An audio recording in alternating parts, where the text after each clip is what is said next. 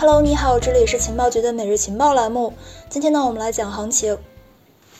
从十一月份中旬开始，比特币周线呢已经三连阴，这样的一种周线连跌情况呢，是这轮减半行情中从来没有出现过的。即使是五幺九大跌前后呢，也只是周线两连阴。比特币的价格从高点的六万九千零四十美元，最低跌到了四万一千二百四十一美元，最高跌幅呢是百分之四十点二。而其他加密资产呢，也是毫无疑问的跟着大跌，甚至有一些比五幺九的时候跌的还要低。如此长时间的下跌，如此深的跌幅，让很多投资者都感到了不安，甚至不少人会认为牛市结束，黯然离场。这其中不乏一些入场很久的老人。同时，很多机构却在这个时候不断加码，不仅仅是在二级市场不断的去买进比特币等资产，而且在一级市场也在不断的入手投资优质项目。但是呢，在机构不断加码这个情况之下，市场却没有企稳反弹，这是为什么？后续市场会怎么走？呈现出什么样的形态呢？如果你想进群获取更多福利和资料的话，你可以加我们的微信：OK 五六五六幺幺。好的，我们继续。在比特币带领整一个市场持续下跌这段时间里面呢，众多的这个投资者选择离开市场，或者是躺平，不再交易。与此形成鲜明对比的是，机构投资者却在不断的买买买。根据 Coinwise 的消息，十二月七号，第三大 BTC 巨鲸呢，在一天之内购入了两千七百多枚 BTC，购买平均价格呢是五万零六百二十一元。而在过去两周之内呢，累计购入超过五千六百枚比特币，以五万美元的平均单价计算，价值呢大约是二十五点三一亿美元。同时，灰度呢也在过去半个月里面增持了 GameFi 概念的 Mana 和公链项目 SOL。累计增持三万零三百九十九枚 Mana 和一千四百六十七枚 SOL。从比特币 UTSO 年龄分布来看，从十一月中旬比特币下跌开始，UTSO 年龄大于五年的比特币持仓比例呢，从百分之二十二点九一增加到了百分之二十二点九九，增加了一万五千一百一十七枚比特币。日均增持将近八百枚，几乎相当于是比特币现在的日产量。也就是说，比特币在周线三连阴期间呢，比特币早期持仓大户一直都在持续购买比特币。根据灰度上周二的这个最新调研显示，拥有比特币的美国人比例呢，从2020年的百分之二十三增加到了2021年的百分之二十六，并且呢，跟几年前相比，他们对网络攻击、还有波动性以及监管等等的系统性风险，他们的担忧是更少的。灰度发现，在过去的十二个月之内呢，有百分之五十五的受访投资者是首次投资比特币，并且认为比特币是一种适合整体投资策略的长期投资。而如果具体到机构所持有的比特币总数目来说，根据数据显示，综合 ETF 还有国家、上市公司等等，现有机构呢一共是持有了一百四十九万四千九百二十二枚比特币，相较于十一月初的一百四十八万九千二百八十三枚，增加了五千六百三十九枚。虽然说这个增加速度呢是放缓了，但整体呢还是在持续的增加之中。如果说把眼光放到一级市场，根据一份报告显示，全球区块链投融资市场在二零二一年的十一月份迎来了爆发，单月呢一共是发生了一百五十七起融资事件，融资金额达到了七十点八九亿美元，较前两个月份呢是有明显上升，百万级别融资表现突出，占到了百分之六十三。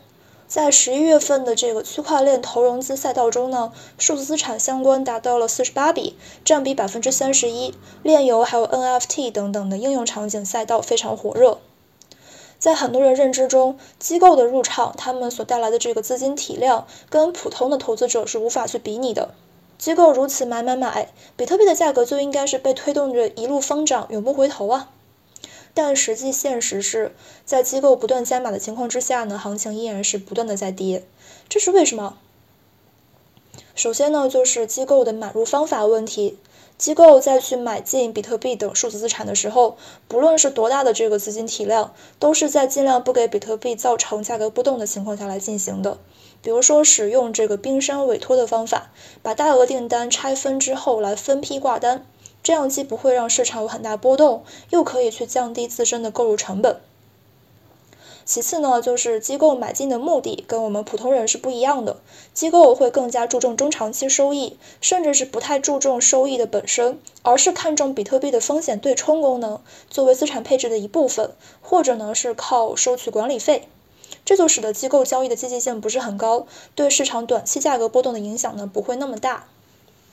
最后呢，就是机构投资某一个资产的思维跟一般人的这个思维呢是不一样的。机构投资呢是根据市场资产相关系数的表现来建立资产组合，不会因为个人的爱憎而去接受或者是拒绝相关投资标的。机构在确定好标的并且拟定好投资规模等等的框架之后呢，会交给交易员去执行。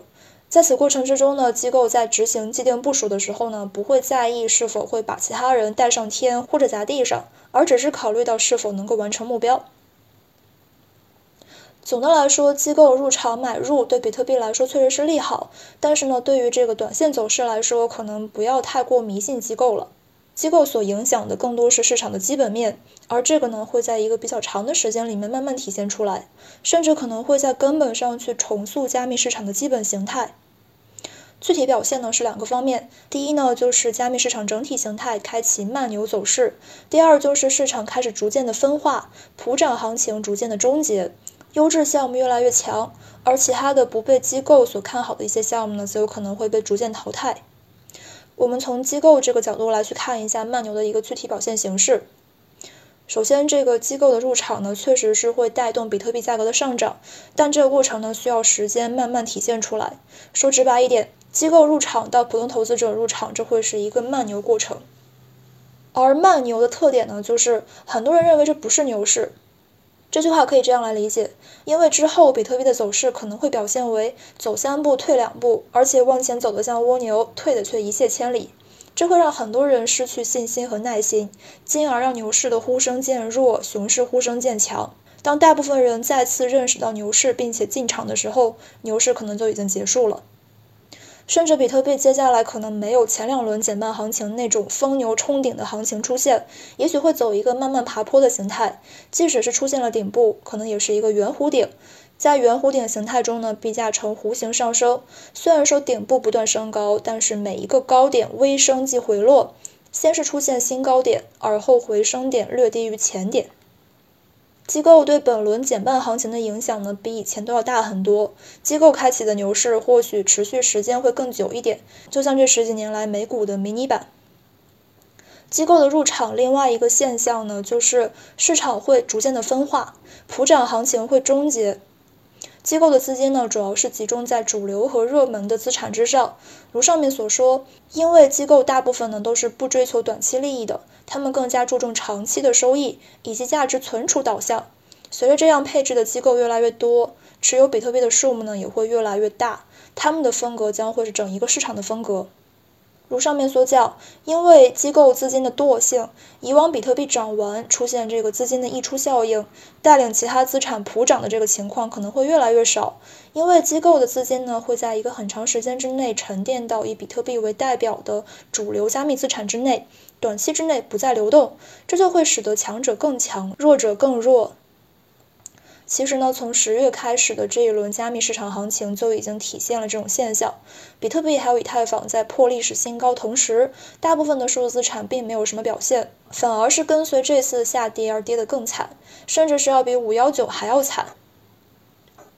现在这个市场经过跌跌不休的行情之后呢，开始了震荡修复。对于后市，我们很难去预料它怎么走。但是呢，以这个美联储为代表的央行还在放水。以比特币为代表的加密资产获得了世人更多的认知和认可，整一个行业的生态呢，也在随着 DeFi 的繁荣、NFT 的出圈以及元宇宙火爆等等更加完善和丰富。这些呢，都是我们对未来保持乐观和谨慎的理由。最后呢，我们还是强调，今天的内容只是作为一个参考，不作为投资建议。市场有风险，入市需谨慎。好的，以上就是我们今天节目的全部内容了，明天见，拜拜。